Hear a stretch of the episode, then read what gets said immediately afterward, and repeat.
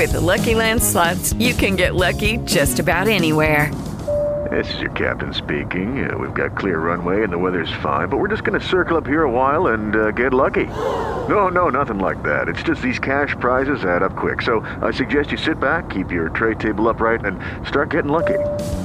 Play for free at LuckyLandSlots.com. Are you feeling lucky? No purchase necessary. Void where prohibited by law. 18 plus terms and conditions apply. See website for details.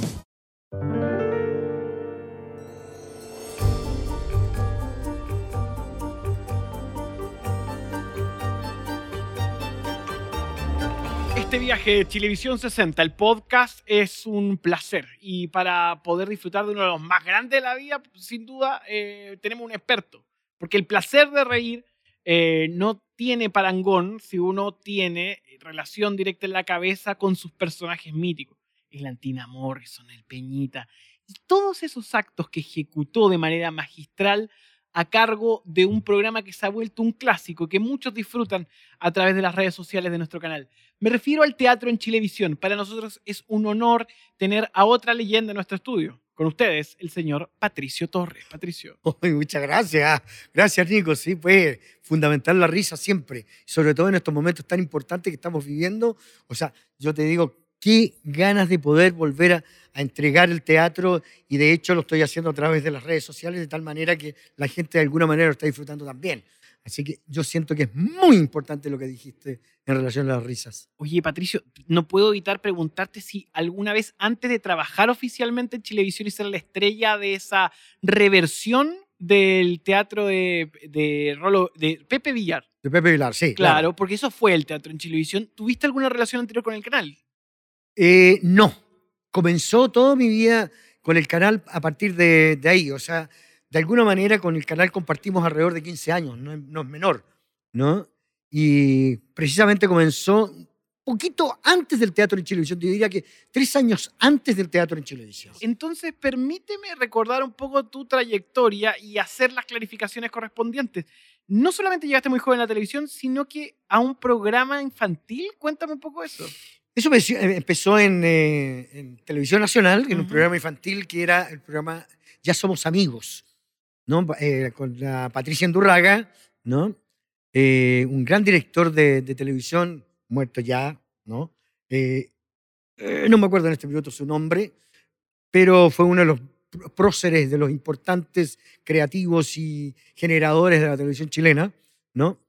Y mm, comienza ahí la cosa, luego, como yo había tenido cursos de danza, no había practicado danza en algún momento, me llamaron del ballet de Sá- Sábado Gigante para integrar el clan infantil y por ahí empecé yo a agarrarme por otras cosas eh, a través del clan infantil, hacer algunos personajillos dentro de lo que era el clan infantil para luego eh, entrar en, la parte, dijéramos, de adolescencia de, de Sábado Gigante en lo que fue la familia Valverde, Claro. ¿no? Y de ahí de la familia Valverde fue un salto a lo que es el Happening con Ja. ¿no? Por ahí comienza todo este asunto en los años 80, Happening con Ja. Y Happening con Ja, luego vuelvo a, a Canal 13, Canal 13, una vez terminada la dictadura, vu- vuelvo a Canal 13, Canal 13, parto a Estados Unidos con el Sábado Gigante Internacional y, en- y junto a, paralelo a eso surge eh, el teatro en Chilevisión y de ahí me largo con el teatro, fueron fácil, fueron 12 años de teatro en Chilevisión, más tres años que anterior a eso. ¿Y cuántas obras hiciste? Yo diría que alrededor de 400 y tantas obras, estrenos, llámese, porque nosotros hacíamos un estreno semanal. ¿no? Entonces, eh, eh, eso eran, o sea, pro- protagonicé 400 y tantas obras, realicé 400 y tantos estrenos, ¿no? O sea, hay varias cosas ahí que son, que podrían perfectamente ser un récord Guinness. Oye, ¿y cómo era el método para hacer un programa semanal que era una obra de teatro en la televisión sin repetir los temas? ¿Cómo era la forma en que trabajaban? Bueno, es- teníamos un equipo de guionistas, cinco guionistas, encabezados por Pato Campos y Rolando Valenzuela. Eran los, los capos de lo que era eh, el guion para televisión. Y eh, trabajábamos enero y febrero. Enero y parte de febrero, porque febrero nos daban vacaciones, ¿no? eh, enero, eh, trabajar texto, texto, texto, creativo de texto, mucho texto, y se generaban ya de antemano alrededor de 10 textos en la mano. Y teníamos que tener cerca de 30, 20 y tantos, que eran la primera parte, y después venía la segunda parte, que había un intermedio ahí entre septiembre, eh, y se, volvíamos a hacer un nuevo creativo para generar los siguientes eh, guiones. Era un trabajo arduo. Oye, en ese sentido referente a, a tu carrera anterior al teatro, eh, ¿cómo fue ser parte de ese happening que llegó a ser popular a tal punto que los domingos uno paseaba por la calle escuchaba lo más importante y todo? ¿Cómo fue para ti? Ir No, siendo joven. Para mí fue una tremenda escuela. O sea, de partida, el entrar al Happening con Ja, me enseñaron entre muchas cosas a cantar, a hacer guiones, a, mm, y a, y a- a- estar y trabajar de una forma eh, bastante fuerte. Trabajamos de domingo a domingo. Y hacíamos eh, training de danza, hacíamos training de canto, y éramos creativos y teníamos que estar generando, creo que eran veintitantos programas al año. Entonces tra- se trabajaba un par de meses fuerte para entrar. Sé que fue para mí una gran, gran escuela. Oye, em, y en el proceso que te compete en el teatro de televisión, ¿te educó ese, esa lógica de la semana a semana que tuviste en ese ciclo? Absolutamente, absolutamente. Bueno, como yo venía con, esa, con esa, mm, e- ese bagaje, llámese, o ese oficio de antemano, porque el oficio que yo tenía en Happening con Ja, luego con Sábado Gigante, que también eran creativos inmediatos, de, de semana a semana. Entonces yo ya venía como fustigadito con todo este tipo de cosas. O sea, sabía lo que, y lo, lo que significaba tener que estar semana a semana creando un, una- un guion y actuando en vivo y en directo eh, pa- para, para sacar una obra de teatro. Este programa era en vivo. ¿Dónde se grababa? Eso se grababa en, en el estudio grande de Chilevisión. El estudio grande, creo que se llamaba el estudio A o el estudio 1, no me acuerdo. En Inés Maturrejón. en Inés Maturrejola, ¿no? pero el estudio más grande que hay. Y eso se, eh, es muy loco, ¿ah? porque yo te digo, todo el mundo se ponía la camiseta en eso, generando un movimiento increíble, porque el día anterior, el día viernes, eh, eh, se instalaba ahí un programa que era de conversación hasta muy tarde, Primer plano. primer plano, ¿no? Y luego eh, venía todo lo que era tramoya y todo lo que era inmediatamente que se terminaba el programa. Era una locura. Se quedaban en la noche se quedaban armando. en la noche trabajando todos los tramoyas, sacando todo eso y montando el escenario y montando lo que era la platea del, del teatro en Chilevisión. Era genial, te digo. Y eran y todos involucrados en hacer la televisión y en sacar el programa que era lo más importante. Genial. Oye, eh, ¿tienes alguna anécdota de alguna grabación que haya quedado en tu memoria? ¿Algún Sí. accidente, algo que te marcó? Absolutamente. Una obra a punto de comenzar. eh, creo que se llamaba algo como Playa Luna, no estoy seguro. Que hacía una especie de, de hippie, un tipo mm, que, que, que- que engrupía a las, niñas, las mujeres a través de este, de, esta, mm, de, de- ser un gurú, ¿no? Y eh, antes de comenzar la obra, yo siempre solía entrar al escenario veía todo lo que estaba, las disposiciones de la escenografía, veía la, la- la utilería, en fin, todas las cosas que uno tenía que utilizar y el los movimientos por donde yo iba a estar. Es parte de mi rutina que yo hacía generalmente. Y me recuerdo que en ese momento entro al escenario y de pronto siento algo que, que me cae en la cabeza, que hace ¡poc! ¡tuc! Y yo, va, ¿qué fue eso? Y eran estos micrófonos ambientales que son estos como de acero. Ubicas que son como un tubo grande Claro, ah, No. eh, eso de, de, de, de techo. de techo, que son los ambientales. Ah. Los chicos de auto van a cachar al tiro. Son, no sé cómo se llaman eso, pero son unos así grandotes y son de fierro, ¿Ya? ¿no? Y me cayó en la cabeza. Bueno, y pum, lo oye, se cayó esto. Y de repente no me acuerdo cómo se llamaba uno de los sonidistas que había, no me acuerdo en este minuto. Pero me dice, oye, Pato, ¿y, y, y estáis bien? ¿Estáis bien? Sí, ¿por qué? No, porque este es fierro y, y de repente siento calientito por aquí. Un chorrito de sangre que empieza a salir y empieza a caer sobre el escenario, compadre. Estábamos a 10 o 5 minutos de salir al aire, en vivo e indirecto. Espera, espera, onda, tirar la tanda, iba, porque es como teatro en televisión, Claro. presentado por. Ibas a ir al aire y estabas sangrando. Estaba sangrando. Una locura. Espérate, ¿y qué hace el equipo? El equipo, yo- la- la- las mujeres, las actrices, empieza, estaba la Ana María, me acuerdo, y la Cata Volcay, y empieza, ¡No! ¡Paren! ¡No pueden salir al aire! ¡Tienen otra tanda de comerciales! ¡El pato está sangrando! ¡Tengan cuidado! ¡Que puede tener un... tec-". No, era una locura, una locura, una Y locura. el público. El público no, te- no entendía nada porque estábamos todavía con, eh, con la cortina cerrada. Entonces, por el micrófono dijo, ¿hay algún médico dentro del público? Y sí, se paró una, una, una señora, un- una mujer que, que era médico. Me dice, no, no es tan profundo, sí, no hay ningún problema. Pero estaba a punto de salir y de repente entra una de estas chicas de aseo con el trapero para poder limpiar la sangre que está en el suelo. No. Yo con la mano, con unos pañuelitos de estos de papel pegados en la cabeza, ¿no? Y teniendo esta, esta cosa, y de repente la, Paul, la Paulina, que era la directora del, del programa, me dice: Tres, vamos al aire, pero es que no podemos, vamos al aire, no puedo parar, vamos al aire, salgan todos del escenario. Salimos del escenario, compadre, y yo tenía una, yo partía la obra así, bienvenidos, hermanos, ¿no? Frente a público. Entonces, estoy así con el pañuelito agarrado aquí, ¿no? De- de- De sangre. de sangre. Y digo, bienvenido hermano, abro la mano, sí, y entera roja, ¿no? Veo y la doy vuelta para el otro lado, bienvenido. Y no me, no, no me preguntes cómo ni por qué la sangre se estancó, pude hacer la obra sin ningún problema y nos largamos y nos fue espectacular con esa obra. Espectacular. Estaba, me acuerdo que estaba Fernando Clige también. Y Clige veía, ya veía que se desmayaba. Entonces yo en algún minuto, yo, yo en algún minuto le dije, compadre, si me desmayo, mejor paren la obra, weón, y la damos el próximo sábado y tenemos un rating maravilloso. O sea, cosas que eh, eh, pasaron también detrás de cámara y que eh, indudablemente uno las guarda en el corazón, tienen que ver con el equipo. ¿Cómo te llevabas con la gente que trabajaba? No, extraordinario. O sea, teníamos, yo, te digo generalmente, cuando la televisión se hace desde el, de la base misma, donde, nos, donde se unen tramoyas, sonidistas, iluminadores, director, productores, todo un equipo funcionando en torno a esto, los programas tienen que salir bien y se crea una especie de mística, donde uno dice, oye, me falta un bigote y viene la maquillista y, ¡fua!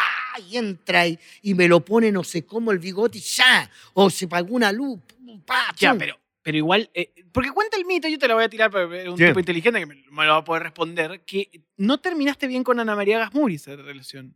Eh, no, no, lamentablemente no terminamos bien con ¿Por Ana María. qué?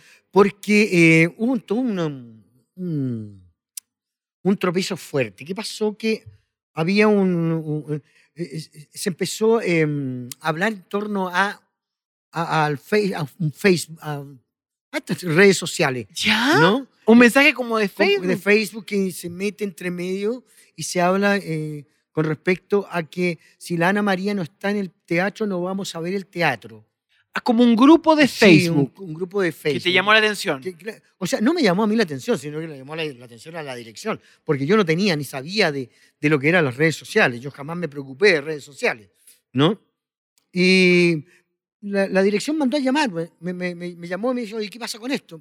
Yo dije, no, no sé qué pasa con esto. Lo que pasa es que generalmente nosotros cuidamos mucho a las actrices y a los actores. En, esa, en una de, las, de estas ah, obras, Creo que ya que no tengo medio difuso, No, dale, así, eh, lo que ¿No? recuerdes en el tiempo. eh, teníamos que saca- había una- un personaje que salía con poca ropa. Ya. Entonces eh, era importante cambiar el personaje de la Ana María, que la Ana María era parte fundamental del teatro, ¿no? Y había que sa- sacarla de esa obra para poner a otra actriz.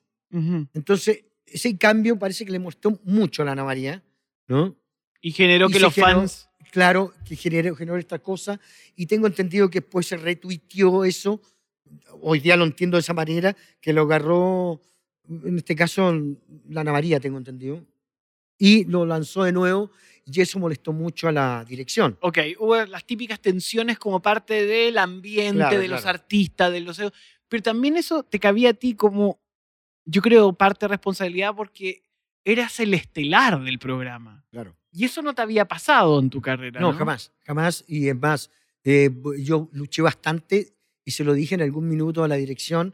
Oye, para mí es importante la Ana María porque tengo un complemento actoral espectacular. Más allá de que fuera del, del- del escenario a lo mejor no nos podíamos pescar, después de esto, porque siempre tuvimos una muy buena relación, Ok. ¿no? Y yo insistí en que era importante mantener a la Ana María. Era muy importante por, por lo que significaba el programa, por lo que significaba el, el- actuar con ella. Yo actuaba muy bien y siempre lo he dicho. Perdóname, pero de celoso yo no tengo nada. Prueba está que yo estoy con mi mujer aquí en la casa y está mi mujer junto a su... ¿Qué es? Pololo, no soy pololo, pero ya- ya está medio pasadito para estar pololeando, ¿no? Es mi amigo. Y yo no sé con qué cara viene a decir que estamos medio pasaditos. Cuando a ti te dio medio Chile paseando de la mano con una mina como 20 años menor que tú.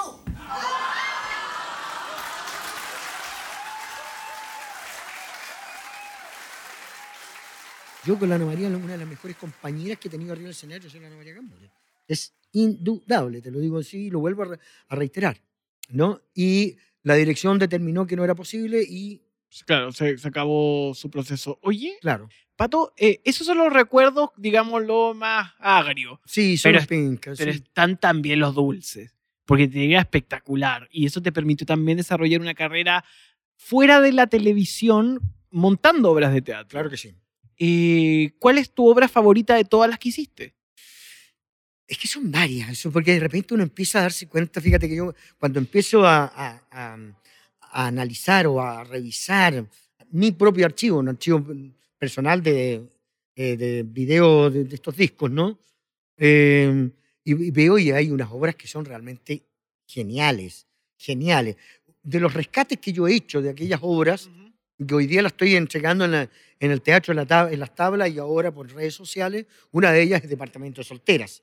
Genial, ¿no? Una de ellas. Eh, tengo otra que se llama Mi mujer eh, eh, lo sabe todo. Genial, que son obras que fueron muy, muy atractivas.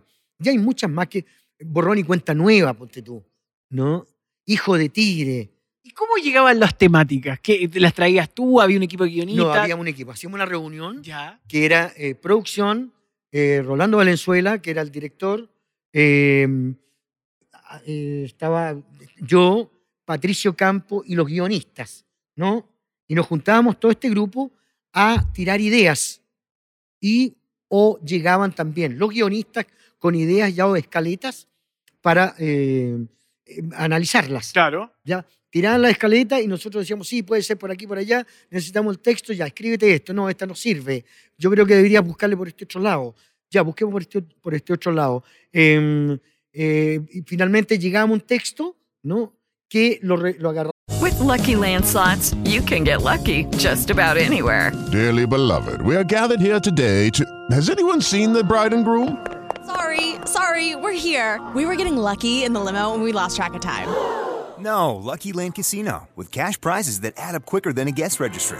In that case, I pronounce you lucky. Play for free at LuckyLandSlots.com. Daily bonuses are waiting. No purchase necessary. Void where prohibited by law. 18 plus. Terms and conditions apply. See website for details.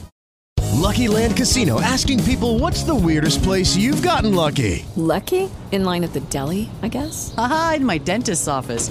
More than once, actually. Do I have to say? Yes, you do. In the car before my kids' PTA meeting. Really? Yes. Excuse me, what's the weirdest place you've gotten lucky? I never win and tell. Well, there you have it. You can get lucky anywhere playing at LuckyLandSlots.com. Play for free right now. Are you feeling lucky? No purchase necessary. Void where prohibited by law. 18 plus. Terms and conditions apply. See website for details.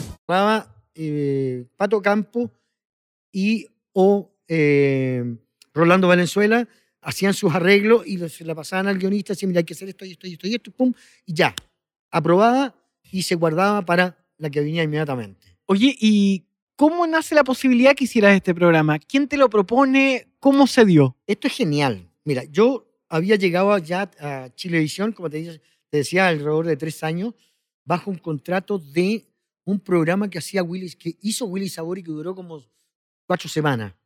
El No, el- sabor de la noche. El sabor de la noche. Claro, era parte de los acuerdos que tenían los venezolanos, que eran los dueños, que era Claxon, Claro, claro. que traía las figuras de la radio. Exacto. Willy Sabor estaba en la corazón y los ponía al aire en el canal. Perfecto. Y tú también pertenecías a esa misma radio, esa misma y a que está hasta el día de hoy, que es. Radio Corazón. Exactamente. Ok. Bueno, y en ese minuto eh, me piden que yo vaya como coanimador de, de, de Willy Sabor. Qué buena dupla, igual. Buena dupla, no, si no era mala.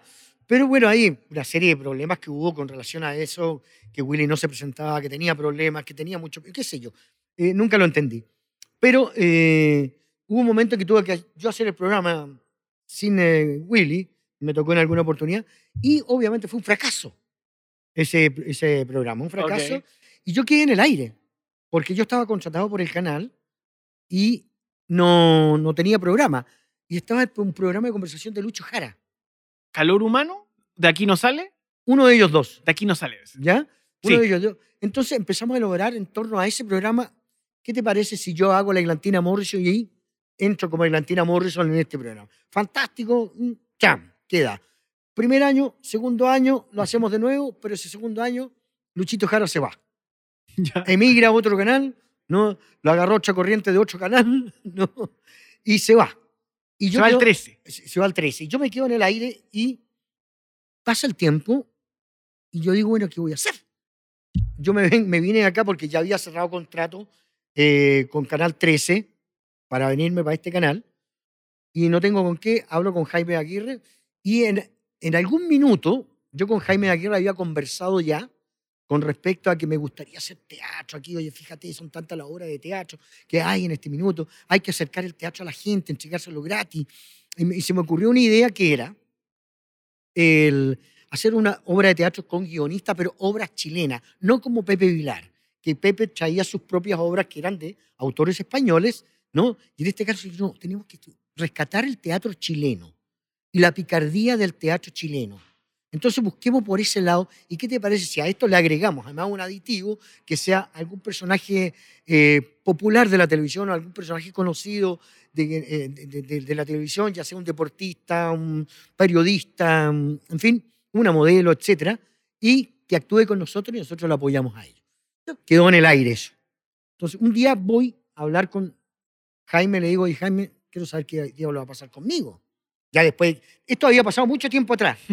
¿Yo? Le digo, ¿qué va a pasar conmigo? Porque yo no tengo canal, no tengo programa. Y resulta que me dice, oye, me dice Jaime, yo encuentro a Jaime fantástico, una visión genial. Director de- ejecutivo de, de- Chilevisión en esa época. de- director ejecutivo de, de, Chilevisión en ese momento. Y le digo, eh, ¿qué, qué, qué hacemos? Entonces Jaime me dice, oye, y esa weá que vos me dijiste, weón, del teatro, que la cosa. Que, ¿por qué? Ah, sí, le digo, sí, sí, esta es mi idea, que sé yo, que lo había visto en Perú, parece. ¿No? ¿Por qué no me escribí un papelito? No, y me lo traes para acá. Ya, pues. Agarro a Pato Campo, Pato Campo me dice, no, habla con Rolando Valenzuela, que él puede, porque Pato Campo está en Miami todavía, entonces, y, yo estaba acá ya en Chile. Le digo, Rolando, fíjate que tengo esta idea, podríamos, me, ayudarías a, a crear un, un escritito con relación a esto. Pum, Rolando me ayuda, ¿no? Presento y Jaime dice, ya, mañana grabamos. Oye, para, este es el proyecto, déjame, tengo que conformar un equipo, tengo que hacer, eh, y ya iba con actores ya propuestos de, de parte mía. Entonces me dice eh, Jaime, parte, anda donde Pablo, que en ese momento era el, el- el gerente de producción, eh, y y de contenido, que era Pablo Morales. y Pablo me manda Jaime y dice, ya, pues, ¿y cuándo? "Ah, dame, no sé, dame un tiempo, necesito un mes para poder pues, generar. Bueno, y se generó todo el cambio y partió de esa manera. Genial, te digo yo, porque el primer capítulo que entramos, tuvimos un rating de 8 puntos y eso fue genial, porque en ese momento Canal eh, Chilevisión marcaba alrededor de 3 puntos, como máximo 3, 4 puntos en, en- en la programación de ese día. Oye, eh, el programa también tenía una picardía y un tema con, con las mujeres que yo creo que hoy en día sería difícil de volver a hacer. Yo pienso que sí, pero la gente añora un poco eso, porque la base fundamental de eso era, de alguna manera, destacar el machismo mal entendido que tenía el chileno en aquel minuto. Porque el tipo que siempre salía para atrás era el protagonista y el que, de alguna manera, entre comillas, quería utilizar a la mujer, pero al final de cuentas Lo usaban a lo él. usaban a él. ¿Te fijas? Entonces no había, estaba dentro de esa motivación. O sea, eres un infunable, digamos. Claro, claro, no tenía ninguna posibilidad. Toma mucha gente, mi amor. O sea, ya, ya, ya llevamos como dos meses, ya esta cuestión estaría bueno, ya. pues. Quedamos en que íbamos a esperar antes de formalizar lo nuestro, ¿o no? Quedamos, quedamos, seguimos y quedamos, mi amor, entiende. Si ya lo nuestro. Ya, ya teníamos, estamos, estamos, formalizados, ya estamos puros. ¿Qué, qué esperamos, po? Yo no veo la formalidad en ningún dedo, mira.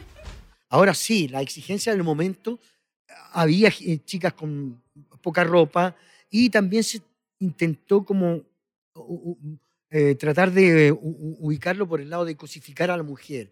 Y la verdad que siempre teníamos mucho cuidado en aquello. Ya. Siempre con mucho cuidado, pensando que el teatro era pícaro. Pícaro es picaresco en el tiempo que se podía dar. Hoy día probablemente eso no lo podemos hacer. A lo mejor hoy día vamos a cosificar al hombre y no a la mujer.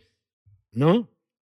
Porque eh, las cosas han cambiado y obviamente hay que buscar una motivación diferente para el humor de estos momentos. Ahora, Sin duda. Ahora, tú tienes tu público que te ha seguido acompañando, gente de todas las edades y que eh, sigue disfrutando de tu arte y de tu forma de hacer humor, tanto en la radio como en todos los otros soportes y plataformas. ¿Qué aprendiste con el tiempo? Bueno, primero que todo, a saber eh, montar una obra con la rapidez que exigía Eso fue, eso es fue lo práctico. el curso más rápido de montaje de obra jamás Claro, hecho. jamás- Claro. O sea, una de las cosas que aprendí fue eso. Y nunca se volvieron locos los guionistas, no sé, se pegaban contra la pared. Muchas veces. Muchas veces porque ah, de repente había que cambiar com- completamente, porque la idea era muy buena y de pronto había que cambiar todo el texto. ¿Por qué? ¿Cuál- ¿Quién era el que decía esto es una porquería?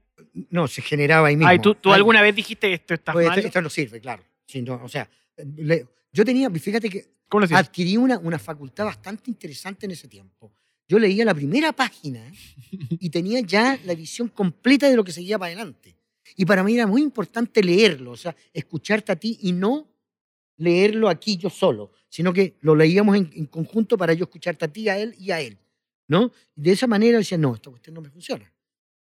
¿No? Y de esa manera, y los guionistas ya tenían perfectamente claro la mecánica y el resorte que se necesitaba para, esa, para ese tipo de, de obras. Oye, eh, cuando de alguna manera uno analiza tu carrera, donde has sido actor, eh, has sido comediante, has tenido un montón de labores eh, que son formidables, digámoslo, eh, te hago la pregunta si sientes que te, fa- te hace falta hacer algo en, en- en ficción o en actuación. Como que te, siempre quise este papel y nunca me lo han dado. ¿Te lo diste vuelta? Eh, ya lo cumplí.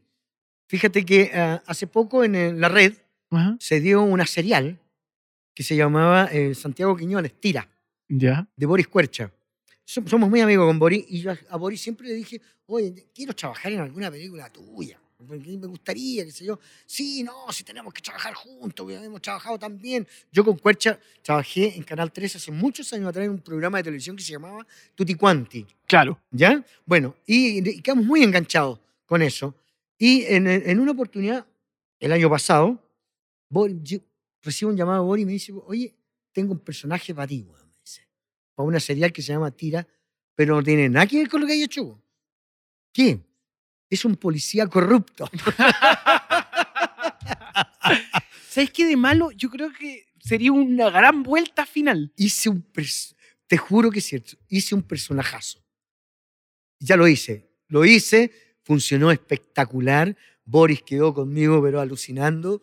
Me encantó lo que hiciste, me dijo. Realmente increíble porque lo hice un corrupto, o sea, corrupto. Realmente un tira que era de, de asuntos internos, ¿no? Entonces, que más encima manejaba todo ese submundo de lo que era el- el- el- los, los policías. Entonces fue genial.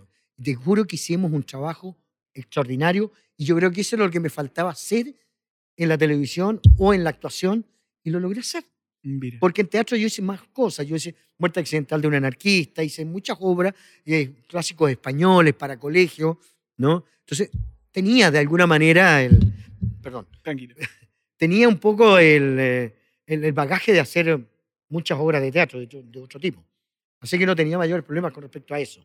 Pero en televisión me faltaba algo como eso. Y cine, hice una. Hice, terminamos una película que también me contrataron un poco para eso, junto a Fernando Clige, una película que, que por producto de la pandemia no ha podido salir, que se llama Los turistas solo inclusive.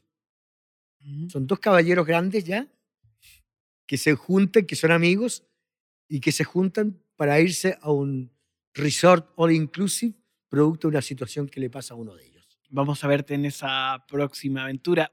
Patricio, tú has podido mirar la televisión tanto local como la internacional. Has hecho una carrera en el extranjero, has hecho una carrera acá. Eh, y debe tener algo el ambiente de la tele que sea distinto a otras plataformas. Has hecho también radio, has estado en las tablas. ¿Qué tiene que es magnético y que genera vértigo en la cabeza de las personas, tanto que trabajan dentro como que trabajan fuera? Yo creo que lo más cercano cuando uno actúa en lo que es, este, en el caso mío, que soy actor, cuando uno actúa eh, bajo una plataforma o cuando estoy en, frente a unas cámaras donde hay un equipo vivo, ¿no? Eh, las cosas funcionan de otra manera. Porque me, ha tocado hacer stand-up comedy, ponle tú, frente al computador y siento que es raro, siento que no hay un feedback, siento que no sé qué es lo que está pasando. Sin embargo, cuando yo actúo en la televisión, si bien es cierto, yo tuve la suerte de generar un teatro en la televisión, pero también generaba otro tipo de espectáculos, tuve la suerte que siempre actué para público en vivo. Siempre. Entonces, y si no estaba el público en vivo, estaban los camarógrafos, estaban un montón de gente que es sonidista y producción, y siempre había gente en torno a, a, lo que estábamos realizando. Y eso de alguna manera te da un feedback también, tremendamente importante, y sentir la respiración de lo que estabas haciendo. Que no es lo mismo cuando estáis frente a un computador o al teléfono. Claro. ¿No? Oye, y mm, en ese sentido, ¿cómo fueron tus años en los pasillos de televisión? Extraordinario. Yo creé muchos, hice de muchos amigos. Y amigos, como te digo, que, funcionábamos como, equipo y ese equipo de alguna manera generaba también una especie de hermandad, ¿no? Porque hasta el día de hoy tanto maquillaje, partiendo, te lo digo, desde los creativos, de los, de, los eh, eh, eh, utileros, desde de, la gente, de los técnicos en general, sonidistas, maquillistas, mm, eh, iluminadores, dirección, eh, se generaba realmente una fuerza muy potente cuando, eh, cuando creábamos los programas. Y eso también yo creo que le genera una cosa diferente al estar en, la en, en, una pantalla o en, las redes sociales. ¿No? Que hay una cuestión de equipo, que se genera una sinergia maravillosa. O sea, cuando terminaban las obras se iban a algún bar. Por lo general, siempre que terminábamos una obra había un cóctel. Una botellita de espumante, un cotelé, ¿no? siempre había una cosa y e íbamos todos, ¿ah? Todo el mundo se juntaba en el camarín una vez que terminábamos y, y de alguna manera participábamos de este que bien nos fue o espero que nos haya ido muy bien. ¿no? Pero siempre estábamos. Cuando se terminó el programa, ¿qué significó para ti? Eh, mira, fue tan de a poco a poco se fue apagando la llamita, tan de a poco a poco que ya cuando se terminó el programa, sin duda hubo un, un, sentimiento bastante fuerte en relación a eso, porque la conversación con Pablo fue, ¿qué hacemos? Mucho, yo le dije, mira, hay varias características de, de lo que podríamos hacer. Pablo dice, yo creo que es bueno dejarlo descansar. Bueno, si quieres dejarlo descansar, o sea, es tu decisión, tú eres el gerente, tú eres el que determina este tipo de cosas, ¿no? Y si tú piensas que es así, bueno, dejémoslo descansar. Y fue como, casi como una entrega de tomadito de la mano, nos fuimos caminando para desaparecer como Chaplin con su, con su, con el niño. Hemos hablado en otra oportunidad a través de los ciclos de televisión, estuvimos televisión en casa, que siempre te has denominado como un tipo con mucha suerte. O sea, tienes una fortuna, una lucecita que te ha encontrado con personas especiales, con tu familia y otros. Em, y, en ese camino eh, creo que es bueno que le desees suerte también y nos la regale un poco en este aniversario número 60 a Chilevisión, a sus trabajadores, que es la gente que hace la televisión y a sus televidentes te quiero dejar la cámara para que les dé un mensaje y que les dé una reflexión sobre lo que les regalaste y lo que les vas a seguir regalando conforme existe internet y siempre alguien haga play en un video donde aparezca el gran Pato Torre y su teatro en televisión. Bueno, primero que todo es agradecer a Chilevisión la posibilidad y la oportunidad que me dio en aquel minuto de entregar mi arte de lo que nosotros hacíamos, de generar un espacio que dio trabajo a muchos actores, a muchos técnicos, a mucha gente que participó en este, e, e, en este programa.